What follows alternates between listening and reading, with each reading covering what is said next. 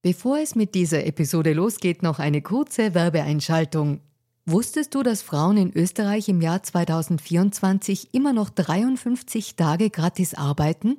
Wie finanziell unabhängig fühlen sich Frauen in Europa? Die Mastercard Finanzstudie 2024 hatte sich zur Aufgabe gemacht, aktuelle Themen wie den Gender Pay Gap und die finanzielle Selbstbestimmung von Frauen näher zu untersuchen.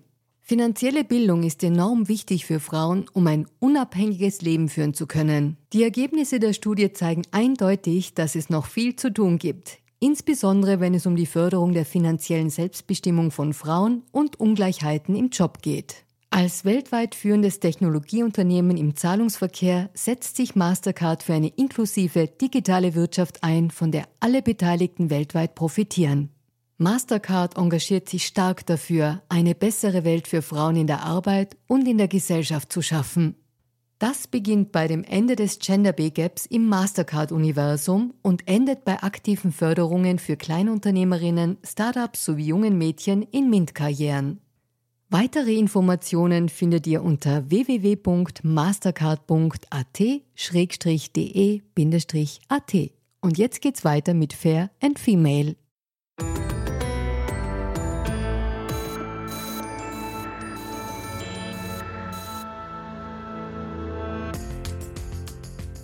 Hallo ihr Lieben, herzlich willkommen zu Fair und Female, dem Gesellschaftspodcast der kleinen Zeitung.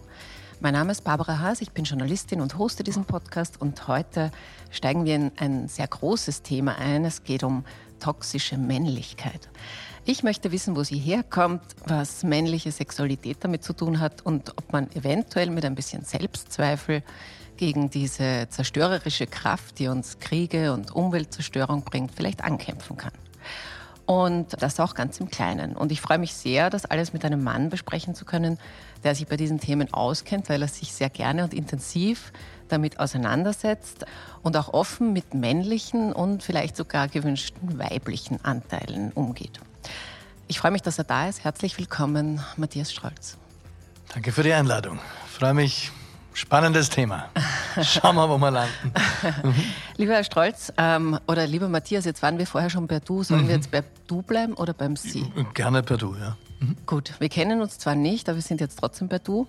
Lieber Matthias, du warst bis 2018 Parteichef und Parteigründer auch der NEOS bis zum September und bist seitdem Unternehmer und Buchautor eben auch. Mhm. Gerade hast du dein ganz neues Buch veröffentlicht. Es heißt Gespräche mit einem Baum ein weiser Freund und die großen Geheimnisse des Lebens lese ich da gerade ab. Mhm. Und ich möchte gerne ein bisschen später noch dazu kommen, wie es denn ist, wenn man mit einem Baum spricht und was der so zu sagen hat oder sie. Mhm. Es ist ja eine Föhre. Aber ich würde zuerst gerne ein anderes Thema angehen, nämlich toxische Männlichkeit. Und vielleicht fangen wir mal so an. Was ist denn toxische Männlichkeit in deinen Augen?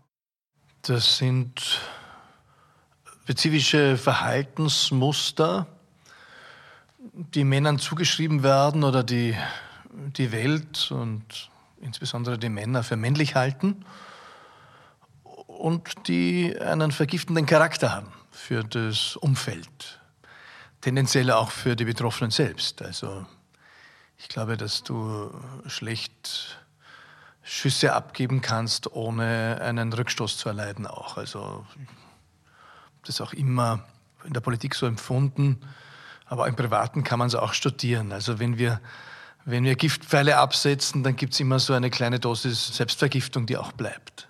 Und äh, ja, aber man, äh, natürlich gibt es auch toxische Weiblichkeit und, und jeder von uns hat beide Anteile, männliche und weibliche, aber, aber dann schon sehr spezifisch in diesen Tagen sehr tragisch zum, zu verfolgen. Ich meine, es sind überall die Männer, die da in Uniformen herumlaufen und die Einsatzbefehle geben. Wenn ich darauf hinweise, werde ich aber auch mitunter von Frauen maßgeregelt, dass die Frauen auch ihren Anteil und ihren Teil am Krieg haben. Natürlich, ja, wir sind nicht im luftleeren Raum. Mhm. Ähm, das mit den Schüssen und mit dem Gegendruck, das war jetzt schon ein ganz schönes Bild. Ich habe bei dir im Buch mhm. auch was dazu gelesen. Ich zitiere das mal ganz kurz. Mhm. Ähm, Zitat, ein Mann sucht Bestätigung und Respekt. Er will wissen, dass er Macht hat. Bei Männern erklären diese Ursehnsüchte, warum sie immer wieder in Kriege ziehen. Zitat Ende. Das klingt jetzt natürlich schon ein bisschen provokant, aber es scheint ja, dass du das auch ernst meinst. Mhm. Ist es so, dass Männer in Kriegen oder eben in diesen Auseinandersetzungen sich spüren? Ist das dieses, mhm. dieses Überspüren, was dann das Toxische daraus macht? Also natürlich sind es sehr holzschnittartige Zuschreibungen, ja, wo, wo mir auch immer wichtig ist, als Disclaimer gewissermaßen zu sagen, okay, die Bandbreite des Individuums ist so groß, dass es möglicherweise diese Stereotypen oder diese Generalzuschreibungen aushebelt. Also wir haben einen Nachbarbuben, der hat lange Haare und hat äh, sehr weibliche Züge im Verhalten und wir haben im Bekanntenkreis Mädchen oder Frauen mit sehr männlichen Zügen und da treffen all diese Zuschreibungen dann auch zu und einen guten General abgeben, ohne ihn dahinter, so auf die Art. Äh, ich glaube schon, dass wir dennoch die Freiheit haben müssen, auch in postmodernen Zeiten und äh, in Zeiten von Cancel Culture, äh, dass wir über, über große, dominante Muster sprechen dürfen und müssen. Und ja, der Krieg war über all die Jahrhunderte, Jahrtausende vornehmlich eine männliche Domäne. Und ich vermute sehr, dass es was zu tun hat mit unseren Urprägungen, dass, dass Männer eben äh, Macht wollen, Respekt wollen, dass das von ihnen auch erwartet wird. Also wenn da deine Frau beleidigt wird bei einer Gala-Veranstaltung, wie bei den Oscars, wie bei den Oscars, dann offensichtlich springt da ein Urprogramm an und er marschiert auf die Bühne und, und es setzt da Watschen. Es ist auch sowas wie der Wunsch nach Intensität. Also ich habe mich in diesem Buchgespräch mit einem Baum auch stark mit dem Thema Sehnsucht nach Intensität beschäftigt. Und zweifelsohne ist der Krieg natürlich etwas, was uns selbst spüren lässt, in, in allen Dimensionen, natürlich auch in sehr negativen Gefühlslagen, in Traurigkeit, in Hass, in Wut, in Angst, aber all das sind natürlich auch Ausdrücke von Lebendigkeit. Das heißt, das ist alles das Gegenteil von, von Wurstigkeit, Sinnlosigkeit oder sonst was, sondern wenn ich meine Sachen zusammenpack und in den Krieg marschiere, egal ob vor hunderten von Jahren in die Kreuzzüge, dann, dann war das irgendwie ein Aufbruch. Und wenn ich meine Frau verabschiede meine Kinder, weil sie Richtung Westen ziehen und ich muss als, sei es als Tischler oder als Arzt oder als Unternehmensberater in meine Wohnung zurück in Kiew und muss ran ans Maschinengewehr, dann kann natürlich niemand verleugnen, dass das eine gewaltige Intensität hat. Mhm. Das ist nicht äh, das, was diese millionenfach suchen, diese Menschen. Das glaube ich nicht. Die wollen natürlich Frieden. Auf der anderen Seite ist es immer das Problem bei, ich war selbst beim Bundesheer und bin auch äh, von meiner Ausbildung her Organisationsberater, Systemiker es ist ganz schwer, natürlich die Organisationsform eines Militärs aufzubauen, aufrechtzuerhalten, das ja für den Fall eines Krieges gebaut wird und dann nie diesen Ernstfall zu haben. Also, wenn man so will, und das betrübt mich dann eben auch bei dieser Aufrüstung, die weltweit läuft, es ist eine Welt unvorstellbar, die Billionen in Waffen investiert und in Organisationsformen zur Bedienung von Waffen, dass es dann nie zu einem bewaffneten Konflikt kommen sollte. Also, weil, irgendwann will man es wissen. Auch der, der General, der sich sein Leben lang mit dem beschäftigt hat, irgendwann will er es wissen. Und der, der die Waffe entwickelt hat, äh, wir sehen ja auch, dass jeder Krieg natürlich mhm. auch ein Experimentierfeld ist für, für neue Waffensysteme.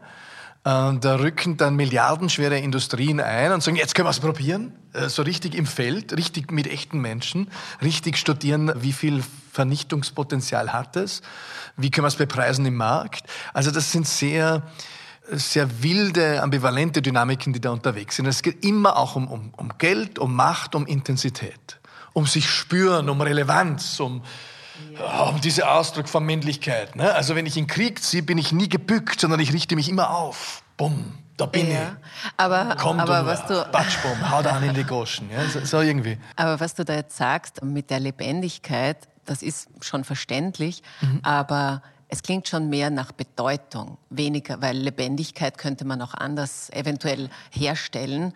Ähm, man ist schon mal lebendig, weil man auf der Welt ist. Also man muss deswegen nicht unbedingt gleich Kriege führen.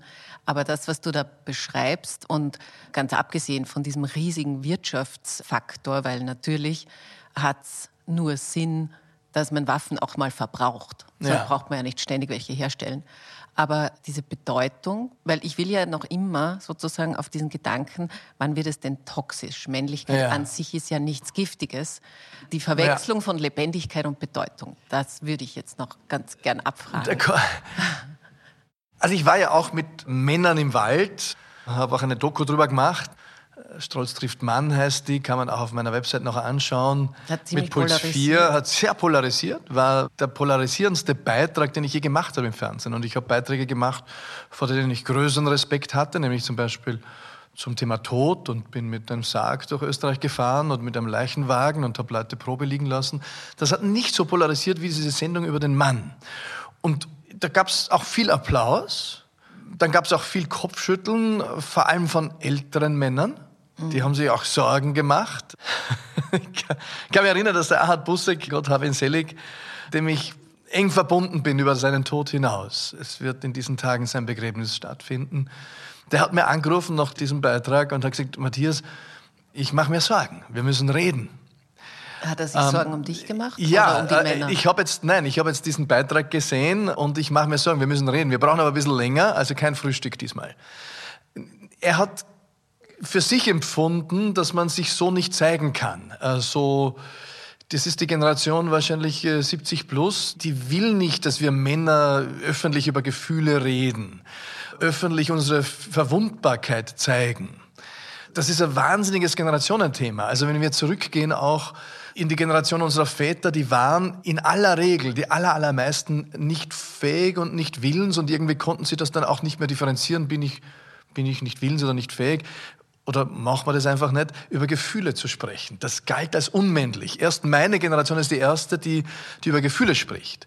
Aber wir haben dort auch live über, live halt auf Band, ja, auf Filmband über Sexualität gesprochen. Ganz schwieriges Thema. Ich kann mich auch erinnern, dass ich vor Jahren bei Claudia Stöckel war, Frühstück bei mir und habe auch erzählt, dass ich auch ein paar Runden gedreht habe mit einer Sexualtherapeutin, weil ich dieses Thema Sexualität und Männlichkeit besser verstehen wollte, weil das weil das mich so, äh, so auflädt und äh, so, so hat auch. Mit dem Thema auch Monogamie und dann, dann siehst aber die Impulse an jeder Straßenecke, zumal im Frühling. Wie tue ich damit? Und dann bin ich zu einer Sexualtherapeutin, die ich im Netz gefunden habe, habe gesagt, wie, wie, was können Sie mir sagen als Expertin? So wie wenn ich halt wenn halt beim Auto was kaputt ist oder wenn ich eine Frage habe, ja, da scheppert was, dann äh, gehe ich halt irgendwie zum Mechaniker. Ich kann mich erinnern, dass dann der Ö3-Weg, ja, Robert Kratke, der hat das dann am nächsten Tag total verwitzelt. Und ich habe mir auch viele angesprochen, ja, weil, weil so irgendwie das auf ein Eck gebracht wurde, hat er ein Problem, ist er möglich, das, die, die Leute vermischen das dann, ist er, ist er möglicherweise pädophil oder so, also die ganz abstruse Fantasien.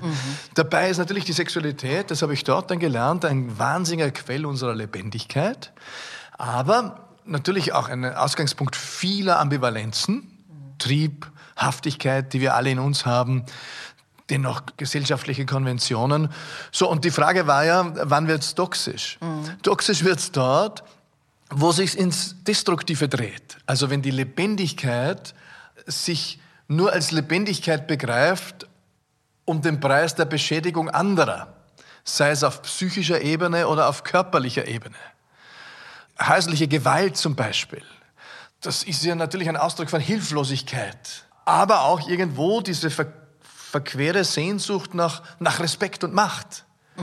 Dann oft kombiniert natürlich mit Drogen, mit äh, in der Regel Alkohol in, in Österreich, der irgendwo dieser Drogenkonsum dann die Hemmschwelle senkt, äh, die Selbstkontrolle aus dem Spiel nimmt und dem Destruktiven den freien Lauf gibt. Und dort wird sie toxisch. Ja? Aber sie kann weit davor beginnen, natürlich, im, im Psychischen. Was hast du denn gelernt über dich in deinen Runden mit der Sexualtherapeutin, über deine Ambivalenzen? Na, dass ich es eben äh, positiv rahmen kann. Also wenn man so will, eine Framing-Technik, äh, dass ich sage, okay, hey, ähm, ja, da, da kommen Ambivalenzen und das ist nicht, das ist nicht schwarz-weiß, sondern das ist eine Quelle von Lebendigkeit. Und immer, wenn du äh, diesen Impuls spürst, dann sage ich mal Hallo, ja, ich, ich lebe noch, das ist die gute Nachricht. Äh, Ich, ich nehme mit meinen Sinnen wahr. Ich bin ein vitaler Mensch und ich bin aber auch ein freier Mensch. Ich kann jetzt auch entscheiden, was ich mit diesen Impulsen mache. Das ist genauso mit Emotionen. Das habe ich auch in Gesprächen mit einem Baum ein großes Kapitel dem Thema Emotionen gewidmet. Es geht nicht darum, Emotionen zu verbieten, sich selbst. Zum Beispiel, das schickt dich in die Stauung und später in die Krankheit. Da gibt es auch ganz viel natürlich was wir studieren könnten, auch bezüglich männlicher Sexualität, also der Pflichtzölibat zum Beispiel. In der katholischen Kirche, den halte ich für schwierig. Warum? Weil, weil ich nicht, ich glaube nicht einmal die Mehrzahl so kompensieren können, dass es ihnen Kraft gibt, zusätzliche, für die Gemeinde oder die seelsorgerische Arbeit, sondern ich glaube, dass ganz viele ein Problem damit haben. Verquere Stauungen ausgelöst werden und ein kleiner Prozentsatz dann auch in die Krankheit wandert die dann auch natürlich pathologisch ausgelebt wird, wie wir wissen. Da gibt es strukturelle Probleme. Warum? Weil hier in der Tradition der katholischen Kirche die Sexualität und auch die spezifisch männliche Sexualität nicht anerkannt wird als Faktum und auch nicht anerkannt wird als potenziell positive, konstruktive Kraft, sondern die wird ausgeblendet und äh, es wird einmal jedem so die Aufgabe mitgegeben, es zu zu sublimieren oder sonst irgendwie zu, zu, transformieren, aber es wird ihnen leider keine Bedienungsanleitung mitgegeben, wie das vonstatten geht im Großen und Ganzen. Das heißt, ganz viele Priester sind mit dem alleine. Mhm. Ja, und das ähm, ist schwierig. Ja? Das ist ganz sicher schwierig und das wird ja auch immer wieder diskutiert, aber ich glaube, es, also meine persönliche Meinung ist ja, es hat in erster Linie damit zu tun, dass die Kirche wahnsinnig gut damit fährt, weil ohne Ehe und Familie gibt es auch nichts, was man teilen müsste. Also es hat auch. es hat Machtkomponenten und starke Kontrollkomponenten, so wie sie natürlich auch die weibliche Sexualität über, über Jahrhunderte negativ geframed haben und auch als Instrument der Unterdrückung genutzt haben. Also ja. noch in, in unserem Dorf, äh, noch zu Jugendzeiten meiner Mutter, war es Frauen während ihrer Tage nicht erlaubt, in die Kirche zu gehen. Und sind ausgestampert worden vom Herrn Pfarrer. Und die Frage ist, wieso? Erstens weiß er das, zweitens, was geht's ihn an? Äh, heute schauen wir mit Kopfschütteln drauf. Aber das sind natürlich strukturelle Framing-Logiken der katholischen Kirche, die, die was gemacht haben mit den Menschen. Mhm. Ja? Und die eine Gesellschaft natürlich prägen. Absolut. Ich würde noch einmal einen Gedanken ganz mhm. kurz bei deiner Männlichkeit und auch bei der Sexualität bleiben. Du sagst, es hat was mit Lebendigkeit zu tun mhm. und dennoch, das liest man auch im Buch, macht dich ein bisschen zum Getriebenen, also so die männlichen Anteile. Und die Frage ist, wann wünschst du dir denn weibliche Anteile, die das ausgleichen? Oder kann man die nicht so abrufen? Kannst du die nicht so abrufen? Oh ja, kann ich schon abrufen, wobei das immer auch gefährliches Terrain ist. Was ist jetzt männlich-weibliches Anteil? In mir, weil da kommen natürlich sofort auch Feministinnen, Postfeministinnen und sagen, das ist alles Bullshit und das gibt's gar nicht, sagen manche und das ist äh, irgendwie 20. Jahrhundert. Also das Wichtigste ist, dass ich eben neben all dem, was mich antreibt an unkontrollierbarem oder am vorgegebenen oder an unbewusstem, nämlich gesellschaftliche Prägungen, Hormone, Triebe, Rollendynamiken, dass ich immer auch ein freier Mensch bleibe. Dass ich immer auch ein schöpferisches Wesen bleibe. Und dass ich deswegen das, was mich treibt, mir bewusst machen kann und mich dann vom Umstand befreien kann, meistens, dass es mich treibt. Also mhm. das, wenn, wenn, ich einem Kind einen Namen gebe, dann verliert es auch schon einen Schwere gewissermaßen, einem Problemkind in mir selbst. Ja? Und ich arbeite oft mit dem, mit dem inneren Team von Schulz von Thun und da habe ich verschiedene Gestalten, die auf meiner Schulter sitzen, die ich, die ich auch anwerfen kann. Da gibt es den, den kleinen Matthias, den Achtjährigen, der da durch die Welt tanzt, sehr, sehr glücklich und, und mit großer Naivität und Lebensfreude. Da gibt es den Sturm und Drang, Jugendlichen, äh, wo, wo, ich merke, oh, der steht auf, der will was, der will die Welt erobern. Da gibt es meinen verstorbenen Papa, der liebevoll auf mich schaut äh, und den ich in die Arena rufen kann für ein Zwiegespräch. Es gibt den Bandscheibenvorfall, der sagt, hm, you are so relevant, ja, also nimm dich nicht so wichtig, sonst komme ich wieder. Ne? Also wir können, das wollte ich vorher eben, habe ich nicht fertig gemacht, den Gedanken, wie bei Emotionen, wir können sie wahrnehmen, wenn sie kommen, wenn sie uns übermannen, wie, wie man so schön äh, formuliert in der deutschen Sprache und können dann entscheiden, okay, ah, jetzt ist mir die Wut eingeschossen. Oder die, die Aggressivität oder die Traurigkeit oder die, die Freude und die Euphorie, der Überschwang. Und dann kann ich auch nach einer Sekunde der intellektuellen Niederkunft sagen, und was mache ich mit dem jetzt? Jedes Gefühl ist auch eine Kraft. Und jede Energie, die ich in mir spüre, ist eine Kraft. Wichtig ist, sich bewusst zu entscheiden, will ich diesem Gefühl jetzt die Reiseleitung geben oder nicht. Meistens ist es äh, nicht das Richtige. Also ich finde, dass wir Wut haben dürfen, weil das ist nur menschlich. Alle, die sich die Wut verbieten, die wachsen in die Krankheit langfristig. Ich finde aber nicht, dass wir von der Wut regiert werden sollen. Und ich finde nicht, dass sie unsere Reiseleiterin sein sollte.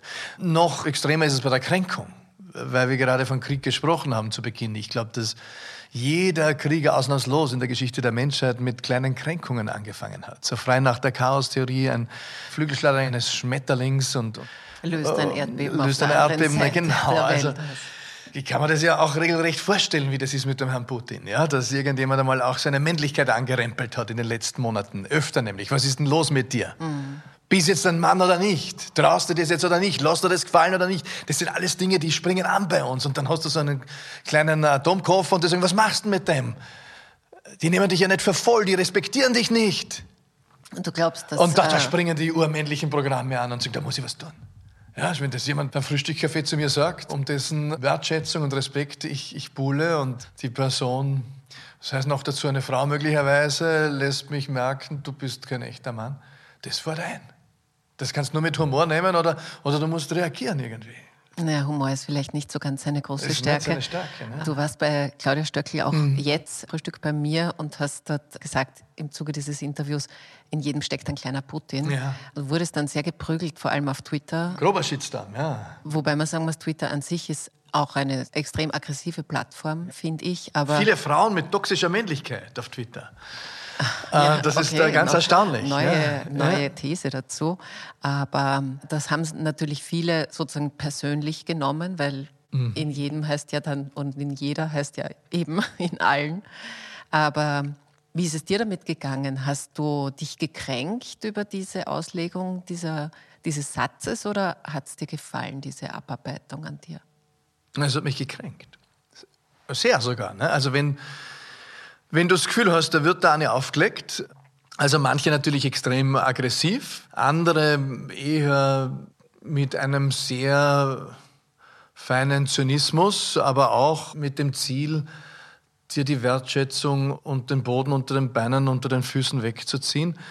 Zumindest in meiner Wahrnehmung, ja, dann kriegst diese gesamte Palette der Gefühle. Dass du sagst, erstens ärgerst dich, zweitens kommt dein Puls, ich schlage jetzt zurück, äh, so auf die Art, was, was willst denn du, Depperte, oder was willst du mit dir, äh, oder was, äh, wie kann man denn so heißen, oder lies mal deine Selbstbeschreibung auf Twitter. Also da kommen da ganz viele Reaktionsideen. Und manche davon kannst filtern, jede 15. rutscht da durch.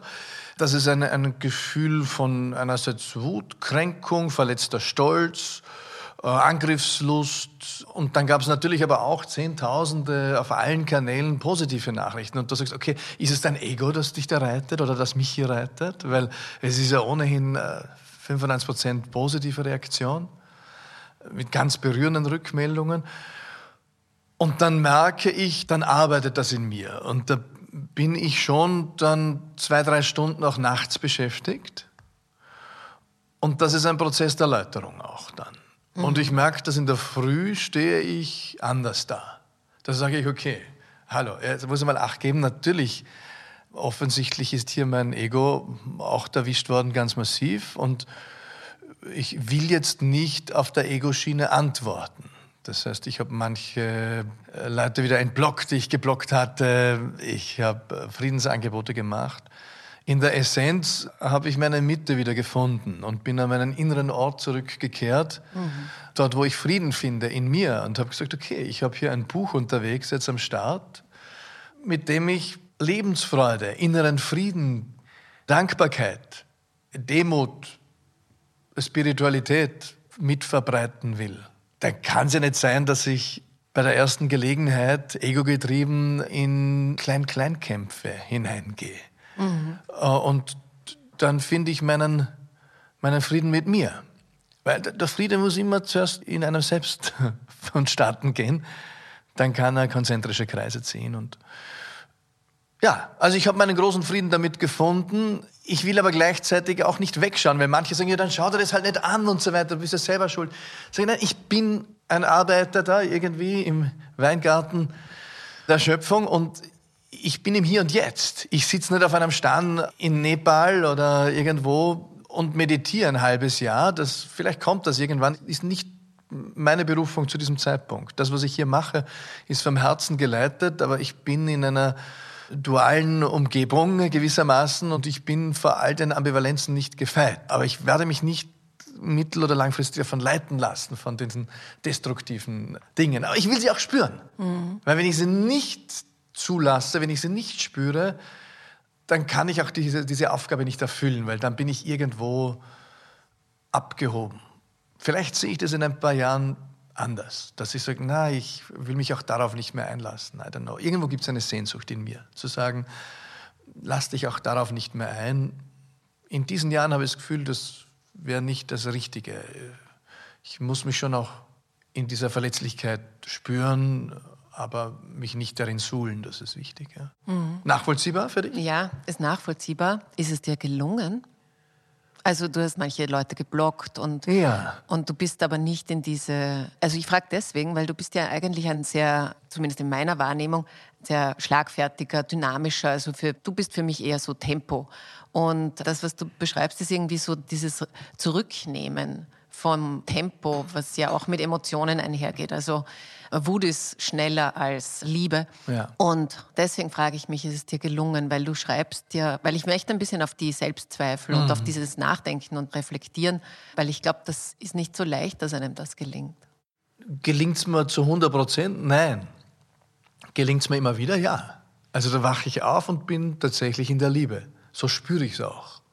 Und mit dieser Liebe kann ich auch tatsächlich meine meine Kritikerinnen und Kritiker umarmen, weil ich sage, es ist ja auch völlig klar, wenn ich das ein Stück weit abstrahiere, wir haben zwei Jahre Krise hinter uns, die Leute sind unter großer Anspannung und es ist eine wahnsinnige Ladung da draußen. Und dann kommt Anna und argumentiert hm, auf eine Art und Weise, die mir nicht schmeckt und dann provoziert er möglicherweise auch noch mit zugespitzten Formulierungen. Ja, der kriegt die Ladung ab. Also da kriegst du ganz vieles ab, auch als Person des öffentlichen Lebens, wenn du so aufzeigst wie ich mit diesem Buch, was gar nicht dir gehört. Da muss es auch nicht persönlich nehmen. Also es hilft mir auch die kognitive, analytische Erkenntnis dabei, vor allem aber die Selbstverpflichtung, immer wieder auch in die, in die Liebe und in den Frieden zu gehen. Und wenn ich da länger als als sechs Stunden in der Wut und in der Kränkung bin, dann weiß ich, ja, dann gehöre ich raus. Dann muss ich Termine absagen, muss ich in den Wald gehen, muss ich mich zurückziehen mit mir selbst. Mhm. Weil ich weiß, dass ich im Alleinsein diesen Frieden finde, vor mhm. allem in der Natur. Ist es möglich, dass mir heute um 14 Uhr schon wieder was ausreißt? Ja, ist möglich, weil ich bin grundsätzlich verletzbar. Und zwar in meiner Rolle als Autor, in meiner Rolle als Vater, in meiner Rolle als Unternehmer als Startup, Impact Entrepreneur, in welcher Rolle auch immer. Da gibt es viele Flanken, wo ich verletzbar bin und Leute, die genau drauf schauen, wissen dann vielleicht auch, welche Knöpfe sie drücken müssen und dann tut es doppelt weh. Mhm. Und dann sage ich aber, okay, manches davon hast du selber provoziert, also kleinlich darfst du nicht sein, dann darfst du nicht so ein Buch schreiben. Mhm. In der Essenz geht es mir aber um eine positive Provokation im Sinne des Wortes, provocare, pro, für etwas rufen. Ich will rufen für das Verheiraten von Wissen und Weisheit. Da werde ich völlig falsch, wenn ich mich destruktiven Dynamiken zu lange hingebe. Ja, das ist gut. Das ist vielleicht auch ein Hinweis für alle, die gerne wütend sind auf Social Media. Eine Geschichte ist mir noch aufgefallen. Ich zitiere das auch mal ganz kurz, mhm. weil es um dieses Urteilen geht. Das Zitat heißt, ein schnelles Urteilen ist eine Bewältigungsstrategie für zu viele Widersprüche. Mhm. Und das, was du jetzt da beschrieben hast, das ist sozusagen ein bisschen die Kunst, sich selber so gut kennengelernt zu haben, dass man weiß, wann muss man sich rausnehmen. Aber ich würde noch ganz kurz gerne bei den Widersprüchen bleiben, weil du hast gesagt, die Leute sind geladen und wir haben zwei Jahre Pandemie hinter uns und Krise damit. Aber Trotzdem frage ich mich und jetzt frage ich dich, tun wir uns zunehmend schwerer, Widersprüche einfach auch auszuhalten? Nein, ich glaube im Gegenteil. Ich bin ja schon mit mehreren Büchern jetzt unterwegs, auch immer wieder mit diesem VUCA-Mindset. Also unsere Welt ist volatil, unsicher, komplex, ambivalent.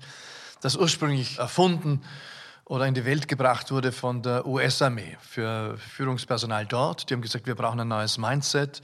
Wir anerkennen den Status quo als VUCA. Nämlich mhm. alles ist volatil in Bewegung, es ist unsicher, es ist kompliziert, es ist ambivalent und Corona ist VUCA hoch 2, es wird alles noch volatiler, unsicherer, komplexer, ambivalenter. Ukraine und der Krieg, der da Richtung Mitteleuropa einrückt, ist ein VUCA hoch 3 für uns. Auch wenn es natürlich Kriege auch all die Jahre davor gab und parallel im Jemen stattfinden, in Syrien mit fürchterlichen Dimensionen. Und da haben wir das beforscht mit der Uni Wien auch, was uns in VUCA-Zeiten hilft, also mein früheres Unternehmen. Die Barbara Guwak, meine Geschäftsführungskollegin und ich haben dazu auch ein Buch gemacht, die vierte Kränkung damals. Und die Uni Wien, die Psychologiediagnostik, hat untersucht, welche Kompetenzen helfen uns, nicht in die destruktiven Gassen zu wandern und zu wachsen in der VUCA-Welt und damit auch in Burnout, in Depression und so weiter. Und da ist eine der Kompetenzen ist die Ambiguitätstoleranz, die Widerspruchstoleranz. Die wächst immens. Warum? Weil natürlich auch die Widersprüche in unserer Welt viel, viel größer sind. Als für mich in meiner Jugend, ich war ein kalter Krieger. Aber glaubst du das wirklich, dass die Widerspruchstoleranz wächst die, die in wächst, unserer Gesellschaft? Weil wir evolutionär mehr brauchen. Also ja, das kann ja sein, dass wir mehr brauchen, aber ja. gibt es sie auch? Ja, total. Also ich kann es an einigen Beispielen festmachen. Ich bin ja auch ein bisschen ein Social Media Junkie, bin da ein bisschen anders, aber wenn meine Frau bei unseren Kindern mitschaut auf TikTok, der, der wird schwindelig nach drei Minuten. Die sagt, hey, ah, warte nochmal zurück, das muss man nochmal anschauen. Also die bleibt bei einem Widerspruch hängen oder bei einem nicht verarbeiteten Impuls. Unsere Kinder können das fünf Stunden nacheinander wischen und bum, bum, bum. Da sind tausend Widersprüche drin, wahrscheinlich in diesen gefühlten tausend Kurzvideos, die sie schauen. Aber da fahren es drüber. Warum? Die haben viel mehr Widerspruchstoleranz, weil sie es brauchen. Warum? Weil sie in einer Welt leben, die eine viel höhere Impulsungsdichte hat und viel mehr Widersprüche liefert. Ich hatte zwei Fernsehkanäle im, im Vorarlberger Hochgebirge, ORF 1 und 2. Wir haben gewusst, im Vorarlberger Unterland ist versifftes urbanes Gebiet. Wir haben das festgemacht, dass sie vier Fernsehkanäle hatten, Deutsche und Schweizer. Da waren schon viel, zu viele Widersprüche. Das war also intuitiv katholisch analysiert von uns, hat uns keiner gesagt, wir haben das gewusst. So, und jetzt haben Elfjährige von Radio Maria bis Pornhub zu jeder Sekunde Millionen von Kanälen mit Millionen von Widersprüchen. Ein Typ aus dem Jahr 1925, wenn du den einkaufen schickst, der kommt nie mehr zurück, der hält diese Widersprüche nicht aus. Der steht vor dem vor dem Klopapier, erster Punkt auf seinem Zettel und sagt, Klopapier, bist du noch? Klopapier. Gelb, weiß, äh, fünf Schichten, drei Schichten, zwei Schichten, äh, wiederverwertet mit Sprüchen, mit Bildern, mit Dialektvokabeln, mit Putin-Bildern zuletzt. Ich wollte nur, äh, was, das geht sich nicht aus. Und dann geht er zum Joghurt und dann hängt es ihm dort aus. Ne? Also von von Schafmilch ja, über Kuh. Das verstehe ich ja alles, weil es zu viel ist. Ja, und, und deswegen und haben wir das kultiviert. Evolutionärer aber Fit. Das, ja, okay, gut. Er kann dich nicht überzeugen. Nein, du kannst mich da jetzt nicht ganz ich überzeugen. Ich habe ein anderes Beispiel. Weil ich glaube, dass diese zum mhm. Beispiel tausenden Videos, die deine Töchter anschauen ja. oder andere Jugendliche, also TikTok und Instagram ist ja riesig in der Verwendung sozusagen. Und wir wissen halt nicht, was es macht. Also kann schon sein, dass es ihnen wurscht mhm. ist, dass sie nicht mehr drüber stolpern. Also unser Geist, unser Kopf und unser Wesen hat sich ja nicht vervielfacht und ist jetzt nicht eine mega große andere Festplatte geworden, sondern mhm. wir sind ja trotzdem noch wir. Und das ist ja das, was du auch in deinem Buch beschreibst, dass man sich wieder verbinden soll mit der Natur, dass man mhm. das wahrnehmen soll. Dafür brauchst du auch Ressourcen. Also du brauchst ja. freie Plätze auf deiner Festplatte. Ja. Und deswegen bin ich nicht überzeugt davon, dass die Widerspruchsfähigkeit gewachsen ist, auch wenn ich mal die letzten zwei Jahre Corona anschaue mhm. und wie die Gesellschaft sich dazu verhalten hat, ja. nämlich in zwei Lager. Also da wäre ich ein bisschen skeptisch. Verstehe all die Punkte. Dennoch bleibe auf meiner Analyse, dass ich sage, das ist ein rein evolutionärer Fit, den wir erbringen müssen. Survival of the Fittest heißt nicht, der mit dem größten Oberarm überlebt, sonst wäre das äh, Dinosaurier da noch draußen am Lobkowitzplatz, sondern die, die die Anpassungsleistung erbringen auf die sich verändernden Rahmenbedingungen. Und die Rahmenbedingungen verändern sich durch die technologischen Sprünge, die, die Digitalisierung so massiv, dass eben die, die Reizdichte für die Generation unserer Kinder viel höher ist als für uns, für uns viel höher als für unsere Eltern. Und deswegen richtet es die Evolution so ein, dass wir eben die, die Eigenschaften auch entwickeln, um damit umgehen zu können. Grosso modo äh, kommen wir dem nach, also wir hinken natürlich evolutionär in der Entwicklung immer hinterher. Dennoch, anderes Beispiel. Wenn ich einen Generation Z-Typen frage, kann ein Pfarrer mit einer Frau natürlich ein Kind bekommen, katholischer Pfarrer. Dann schauen mich die an und so ein bisschen, oder was willst du von mir? Das ist ein No-Brainer, ja.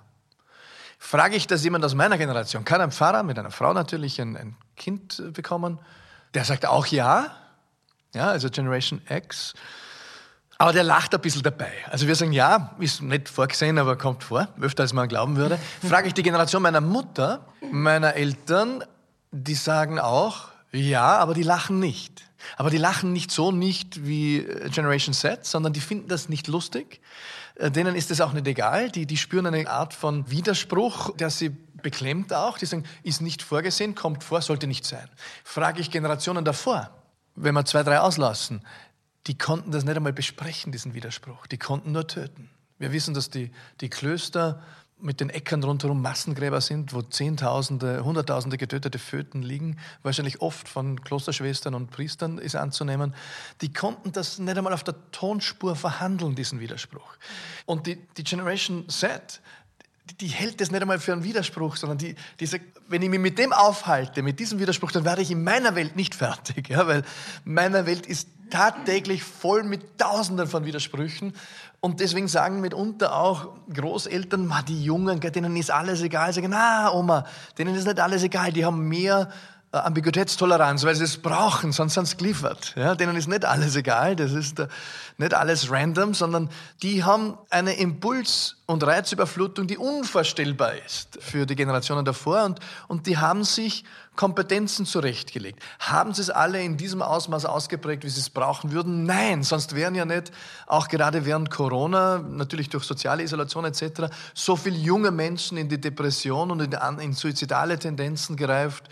USA, Großbritannien haben wir die neuen Daten, plus 15 Prozent mehr Essstörungen bei den Jungen. Wir wissen, dass 60, fast zwei Drittel der Mädchen ungefähr jungen Frauen problematische psychologische Tendenzen entwickelt haben. Also natürlich gab es vorher schon welche, aber äh, Studie von der Donau-Uni Krems, 40 Prozent der, der Burschen junge Männer, wir wissen nicht ganz klar offensichtlich, warum der Unterschied so groß ist. Gibt auch andere Studien natürlich, aber alle haben dieselbe Tendenz. Hat massiv zugenommen. Das heißt, man kann Widerspruchstoleranz natürlich nicht als eine Dimension absolut stellen, sondern wir sind durch multiple Krisen so gefordert und so an die Wand gedrückt, dass wir eben unglaublich gefordert sind in der Selbstführung als Menschen. Und unser Schulsystem ist völlig außerstande, die adäquate Antwort zu geben, weil weder unterrichten wir 21st Century Skills, zum Beispiel die, die 4Ks der 21st Century Skills, kritisches Denken, Kommunikation, Kooperation, Kreativität, Natürlich läuft es mit in Projektarbeiten und was ich wo überall, aber es ist nicht im Zentrum unserer Bemühungen. Noch gibt es irgendwo das Fach Lebensführung oder ist es Coping-Strategien, all die Dinge, die so wichtig sind für das 21. Jahrhundert, damit sie nicht in die Krankheit wachsen. Nein, wir setzen weiter den Trichter auf, 50 Minuten Einheiten und versuchen da Wissen einzulernen. Da ist ganz viel Gutes auch schon passiert, aber wir schaffen nicht, mit dem Schulsystem Schritt zu halten mit dem Wandel der Welt. Ich spüre ganz viele ja. Widersprüche jetzt. Ja. In dem, was du sagst. okay. Nämlich? Na, dass du einerseits ja offenbar wirklich davon überzeugt bist, dass die Generation Z und mhm. überhaupt die Gesellschaft in der Lage ist, mit den neuen Anforderungen einfach gut umzugehen, eben, dass ihnen, das, dass sie sagen, ich halte mich mit mhm. diesem Klein-Klein nicht auf. Und andererseits beschreibst du unsere Gegenwart mhm. mit all den Missing Links sozusagen, die eben nicht da sind mhm. und die ja genau dieser Generation helfen sollten. Und mhm. am Ende bleibt für mich nur wieder mal TikTok über, dass sie sich quasi selber lernen müssen mit doofen Tanzvideos. Und da komme ich irgendwie zu keinem guten Ergebnis. Aber wir vielleicht müssen den Anforderungen auch, hinterher. Ja, ja, gut. Ja? Vielleicht müssen wir es ja auch nicht alles auflösen. Also sagen wir es so, ich versuche es nochmal in drei Sätzen.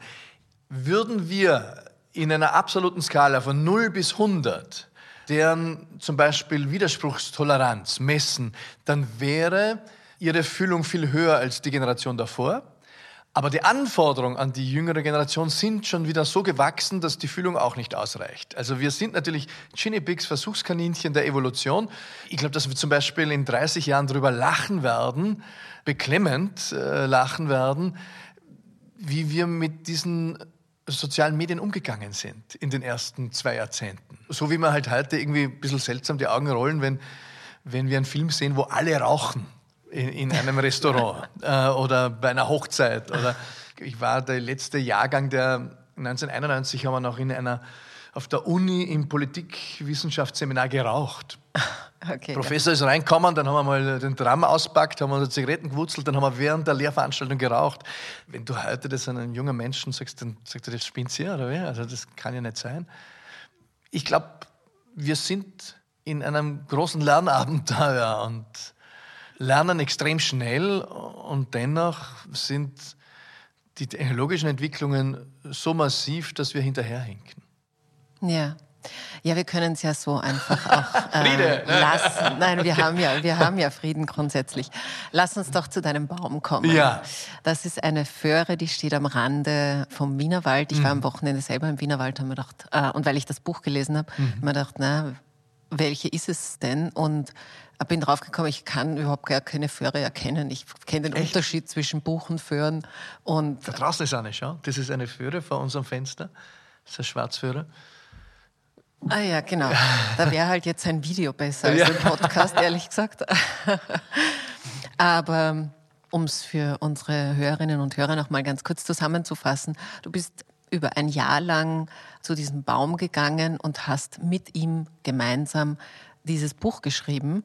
Und das Zwiegespräch mit dem Baum war jetzt aber halt natürlich nicht, dass der Baum plötzlich wie bei Alice im Wunderland zu sprechen begann, sondern du hast das als spirituelle Begegnung irgendwie bewertet. Am Ende sind es natürlich trotzdem deine Gedanken.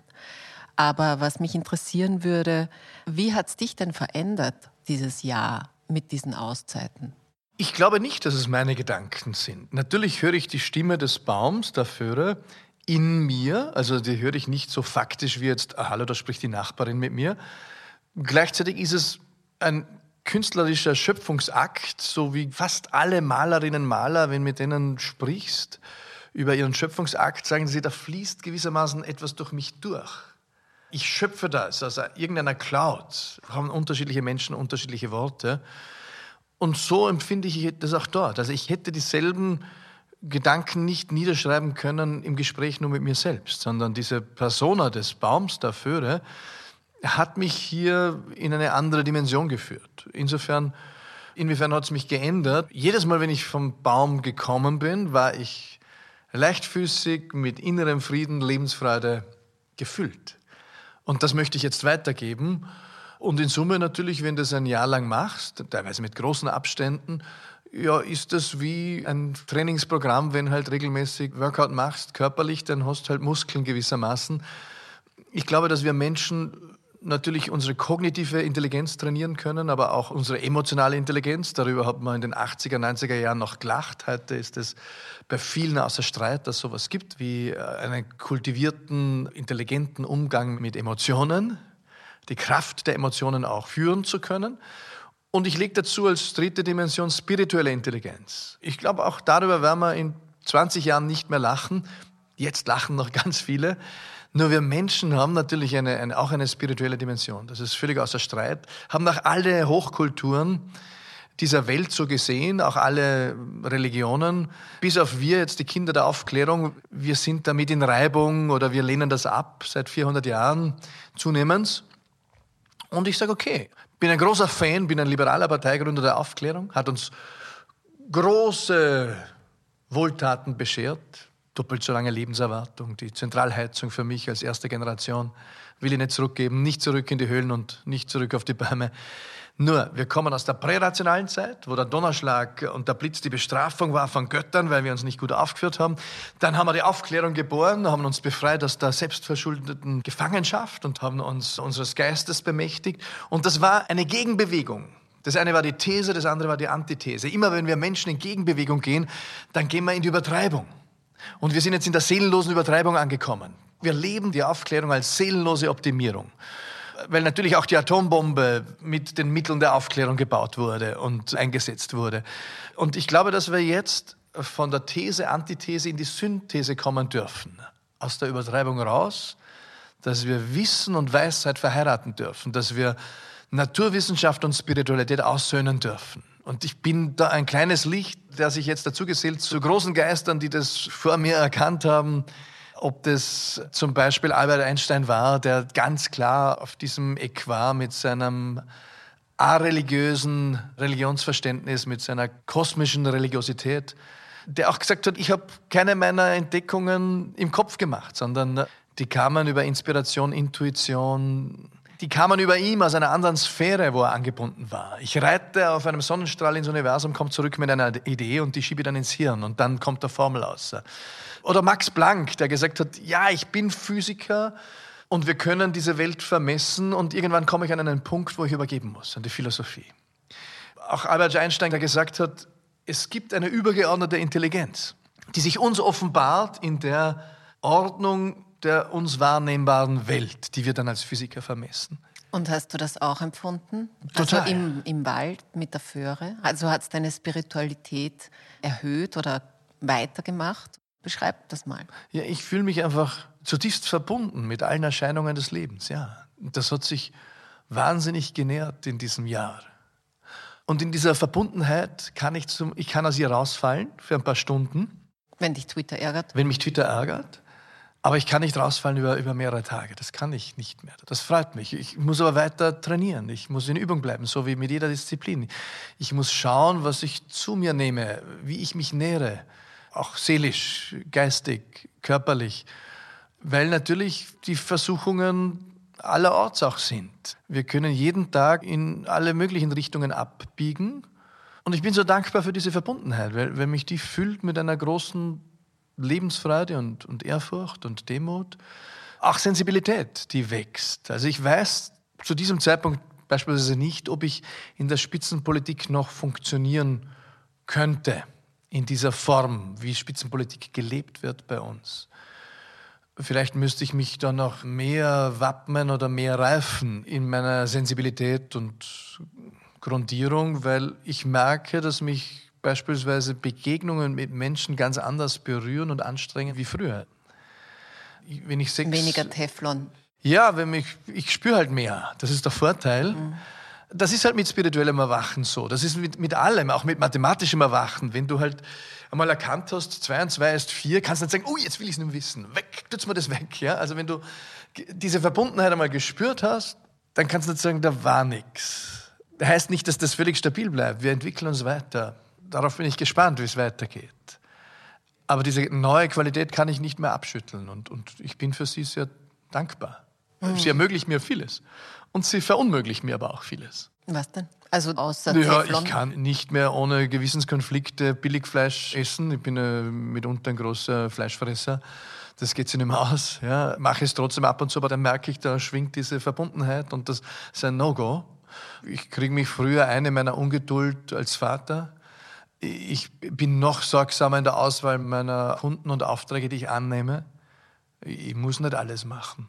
Ich, ich, du bist sorgsamer, weil du die Natur, die Umwelt, die Klimakrise bei dir mitschwingt? Oder? Weil ich die, diese Verbundenheit mitschwingt. Ja? Ich kann mich nicht an einer, auch wenn es gute Rendite hätte, ich kann mich jetzt nicht an einer Diamantenmine in Afrika beteiligen, wo mit Kinderarbeit Geld auserpresst wird. Ich, ich bin sehr skeptisch, auch als Liberaler, gegenüber der Form des Kapitalismus, wie wir ihn leben. Ich bin noch entschlossener, ich bin kein Politiker mehr, aber ich kann ja als Bürger politische Forderungen erheben, dass wir zum Beispiel eine Finanztransaktionssteuer brauchen, weil ich will, dass das Geld der Marschall hat, dann kann es nicht mehr so viel Scheiße anrichten. Weil es ist grotesk, dass wir den, den Gewerbetreibenden die, die Rechnung umdrehen vom Taxi und sagen, bist du vielleicht zum Kino gefahren? Ja, müssen wir schon prüfen als Finanzer. Aber wenn dann irgendwie Milliarden fehlen in irgendwelchen Konzernen, dann, dann sind wir überrascht. Und wenn halt die Oligarchen ihre Milliarden herumschieben und wir wissen, dass sie in Österreich massiv Milliarden herumschieben, die Oligarchen, dann sind wir auch überrascht. Ja, geben wir doch dem Geld der Marschall, dann können sie es nicht mehr so leicht verschieben. Das kommt aus dieser Verbundenheit heraus. Die kann ich durchaus kombinieren, auch mit einer Wut, mhm. mit einer Wutkraft. Und ich lasse mich dann nicht dominieren von der Wut tagelang, sondern ich nutze die, die Wut, um mich in einer dualen Welt auch als Homo politicus zu manifestieren und sage, ja, das zipft mich an, ich will das beenden. Ich will eine CO2-Steuer. Das können wir. Ich will eine Finanztransaktionssteuer. Und alle, die sagen, das können wir nicht. Ah, ich will, dass wir das gemeinsam als EU machen. Und dann kommen sie, ah, das ist naiv. Ich sage, nein, das ist nicht naiv. Das einzige Punkt, der uns fehlt, ist das Wollen. Wir haben über Nacht Milliarden von Menschen kaserniert. Das war ein Willensakt, der unbackbar ist, hätten wir vorher nicht für möglich gehalten. Wenn wir das können, und das war wohl auch sinnvoll, phasenweise, nicht immer, befürchte ich, aber phasenweise war es sinnvoll, wenn wir das können, dann soll uns das die Sicherheit geben, dass wir ganz andere Dinge auch können. In Sachen Klima, in Sachen Frieden. Wir müssen nur wollen und das muss das Volk formulieren. Die Bürgerin der Bürger ist die wichtigste Rolle in der Demokratie. Und die Wutkraft ist unsere Verbündete mitunter, aber wir sollen nicht in der Wut bleiben, sondern sie transformieren in, in eine Hinzu-Energie, nicht nur weg von. Ja, das hast du sozusagen mitgebracht aus diesem Jahr mit diesem Baum. Das nährt sich alles sehr rund für mich. Ja? Mhm. Matthias, ich würde zum Abschluss nochmal auf unseren Anfang springen, mhm. auf die toxische Männlichkeit.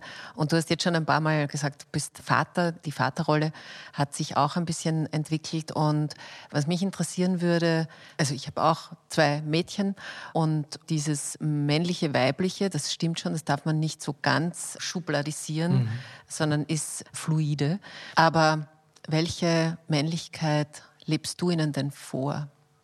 Weil sie werden ja. sich daran orientieren. Du bist ein Role Model sozusagen. Also mir ist es wichtig, und das gilt für Frauen wie für Männer, nur es hat eine spezifisch männliche Ausprägung dann doch auch, weil wir eben Rollenzuschreibungen äh, haben in dieser Gesellschaft. Ich gehe in die Verantwortung. Das ist mir extrem wichtig. Ich finde, auch als Familienvater müssen wir in die Verantwortung gehen, wir Männer. Ich mag das nicht, wenn man diese Verantwortung nicht annimmt. Das ist tatsächlich mit einem schützenden Charakter verbunden auch, mit einem nährenden Charakter. Das merke ich jetzt erst, wo die Mädchen auch in die Pubertät wachsen, dass da Programme in mir anspringen. Nämlich?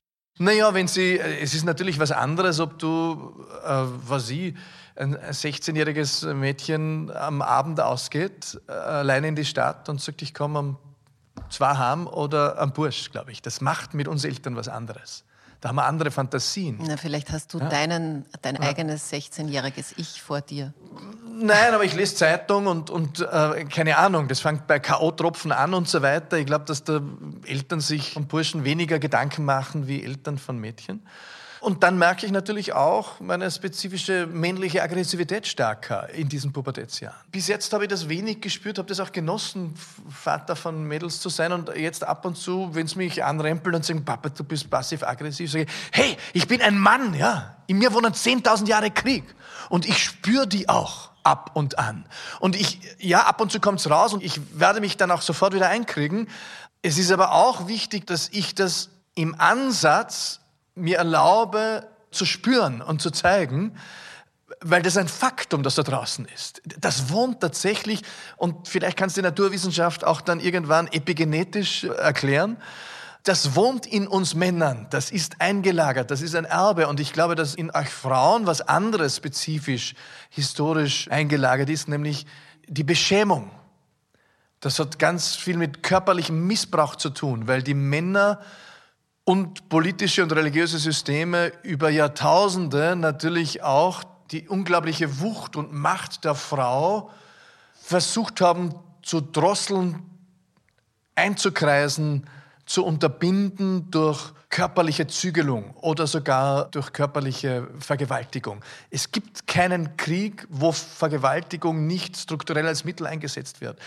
Wir kennen es bis hin zu, zu Genitalverstümmelung, wo das in Kulturen diese Ausprägung hat und natürlich abgesoftete Varianten davon kennen wir. Und das wohnt zum Beispiel in Frauen. Und das macht was mit euch. Das wohnt in uns nicht. Wir sind ja hier auch, äh, wandern wohnt im Aspekt des Täters in uns, nicht äh, nicht des Opfers. Ja, ja aber was du jetzt, wir, wir, sollten eigentlich irgendwann mal zu Ende kommen, aber was du jetzt da beschrieben hast, äh, ist ja auch wieder eine interessante Waage, weil einerseits gibt es sozusagen 10.000 Jahre Krieg in dir und andererseits gibt es in Frauen nur die Beschämung durch die Täter. Also so, also das ist ja sehr stark Objekt bezogen. Ja. Und du hast aber gesagt, warum gibt es diese Beschämung und diese sozusagen diese Gewalt über viele Jahrtausende wegen der Macht der Frauen. Und das würde ich jetzt noch gerne kurz fragen, was denn das ist. Ja klar, also in den Männern wohnt nicht nur 10.000 Jahre Krieg, in den Frauen wohnt nicht nur die Scham, sondern wir sind viel multidimensionaler. In den Frauen wohnt eine, eine Urkraft, vor der viele Männer scheiß Angst haben. Und das hat damit zu tun, auch, dass ihr Leben geben könnt und wir nicht. Das ist ja natürlich etwas fast mythisches, archaisches. Es bleibt in gewisser Weise auch ein, ein Geheimnis. Es bleibt ein, ein unglaublich archaisches Geschehen. Jeder, der mal bei einer Geburt dabei war, der sagt, das, das passt ja nicht ins 21. Jahrhundert irgendwie. Nicht? Können wir das nicht irgendwie anders machen? Blut, Tränen und, und Krise. Aber so ist es. Also es gibt kein pulsierendes Leben als so ein Geburtsakt, ja, wo du zurückgeworfen bist in, in Urprogramme des Menschseins. Und das ist natürlich, da stehen wir Männer daneben und stehen daneben. Mhm. Haben eine Zuschauerrolle. Das macht uns klein. Wir spüren auch, wir sind da jetzt nicht gefragt in der Regel, maximal in der Nebenrolle und unterstützend Assistenzrolle, das sind wir ja nicht gewohnt, weil nach außen hin sind wir ja die großen Macherchecks in diesen patriarchalen Gesellschaften. Und plötzlich und diese Macht zu sehen, macht das Männer macht ohnmächtig. Ja, auch diese, auch diese spirituelle Kraft, die die Frauen haben.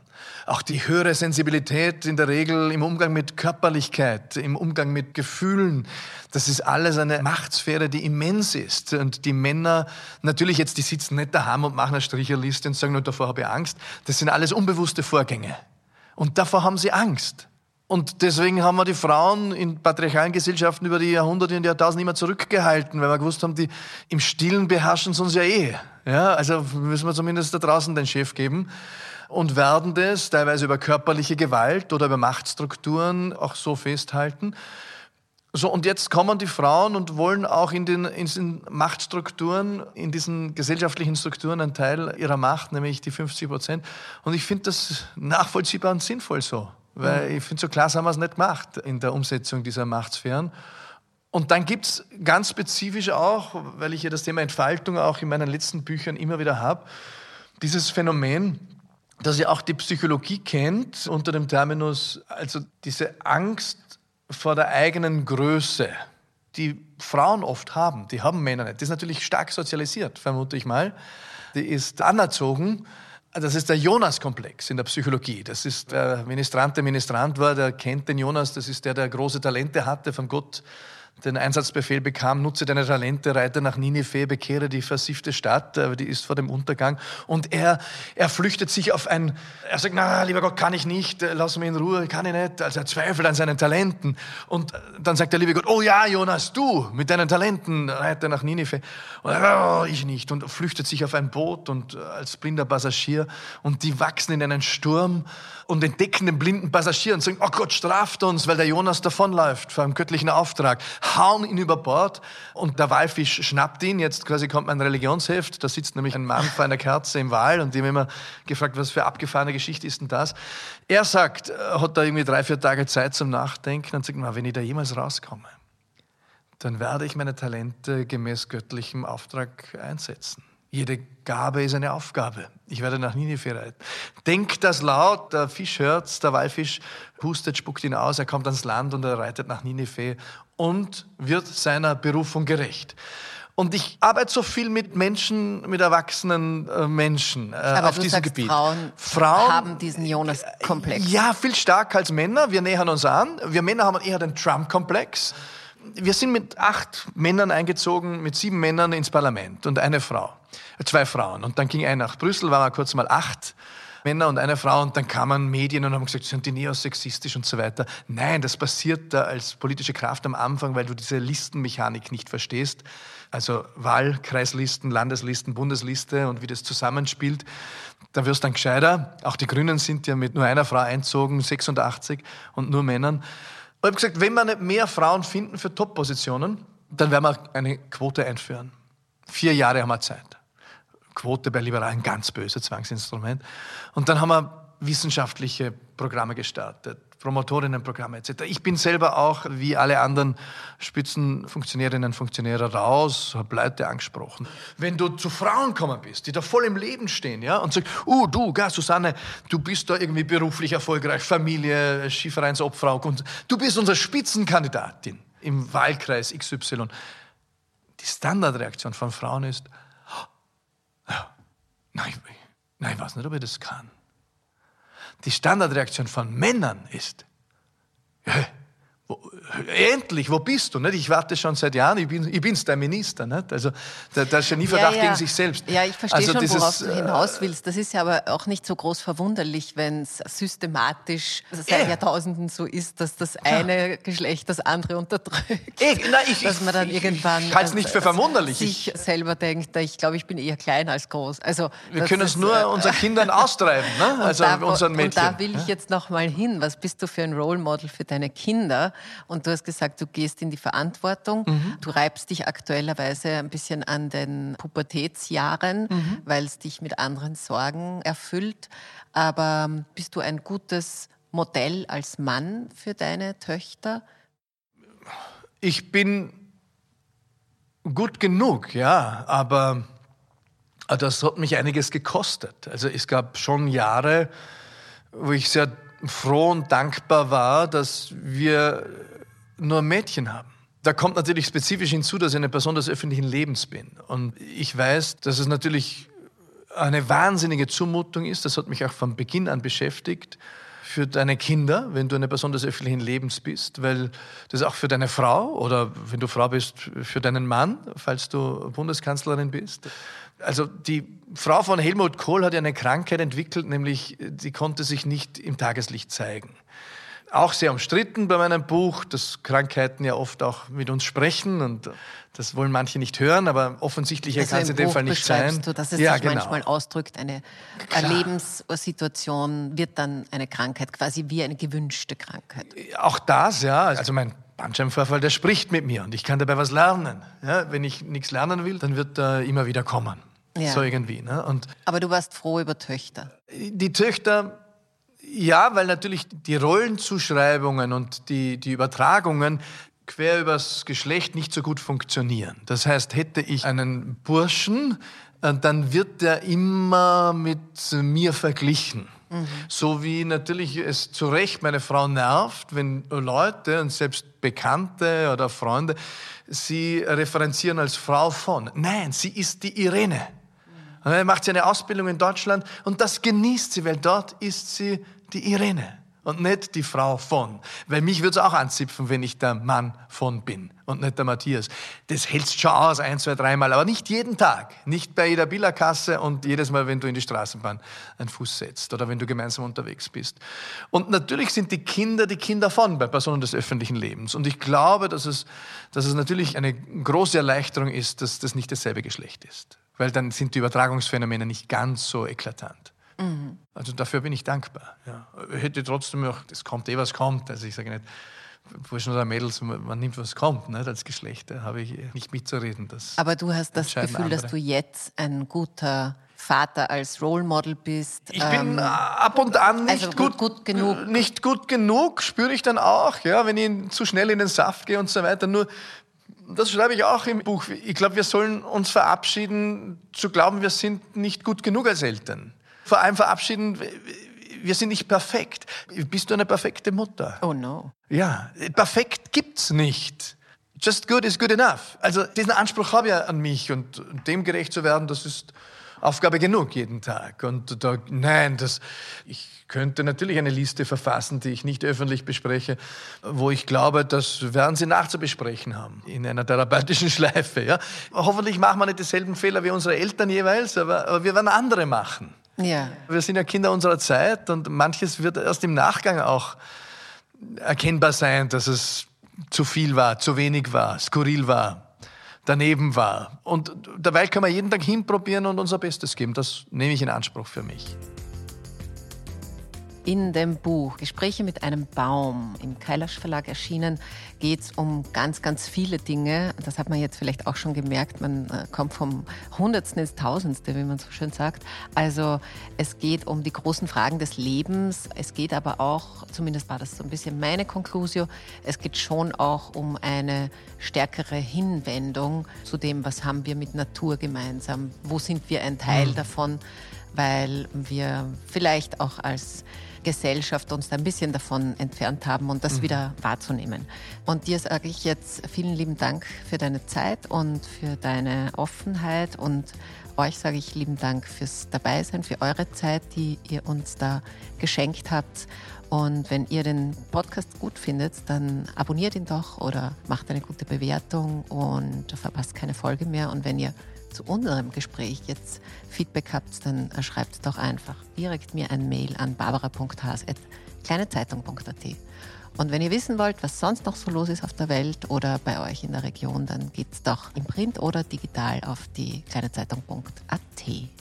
Und wenn ihr das wollt, dann hören wir uns wieder in einer Woche. Bis dahin wünsche ich euch eine gute Zeit, gute Gespräche, vielleicht eine kleine eigene Begegnung mit einem Baum eurer Wahl. Bis dahin alles Liebe und Baba.